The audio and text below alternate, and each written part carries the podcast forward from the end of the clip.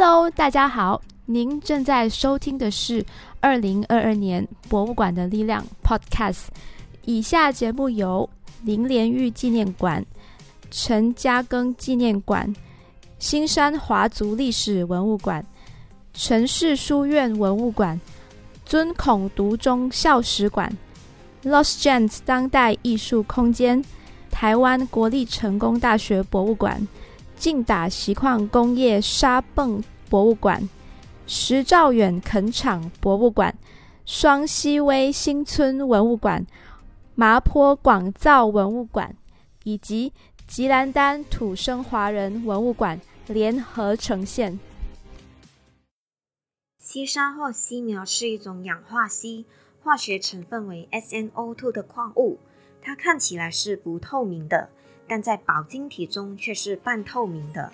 硒砂是马来西亚硒生产的主要矿石。马来西亚半岛拥有两条地质学上的硒带，一条称为东西带，另一条称为西西带。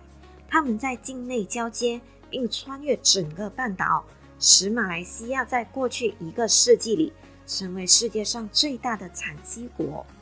马来西亚半岛的大部分硒砂。蕴藏于冲积层矿床中，其形成乃源自于上亿年的自然过程，经历气候、雨水、地下水、河流等的侵蚀和冲流，将细沙从在花岗岩中所形成的硒脉带到平原，并沉积于地层，再通过各种采矿法，比如露天采矿、沙崩采矿和铁船采矿等，开采出来。冲击层硒砂可以在地下数英尺到几百英尺处找到。在马来西亚开采最深的冲击层硒砂，这记录是六百二十五英尺，地点是雪兰莪的红发矿场。冲击层硒砂被华人矿工称为西米。硒锭是由硒苗经过冶炼后所形成的一种银白色金属砖状物。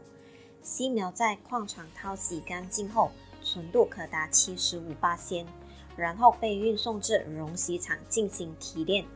熔炉里的高温使硒苗融化成硒浆，然后倒入模里，形成砖状形的锡锭，纯度高达九十九点九九八仙。一块锡锭重约二十五公斤，以市价售于国际金属市场。在马来亚时代。槟城和新加坡是主要的港口，因此多数的熔洗厂都建在此二地。当时，我国最大的熔洗厂是海翔贸易公司和易东熔洗公司。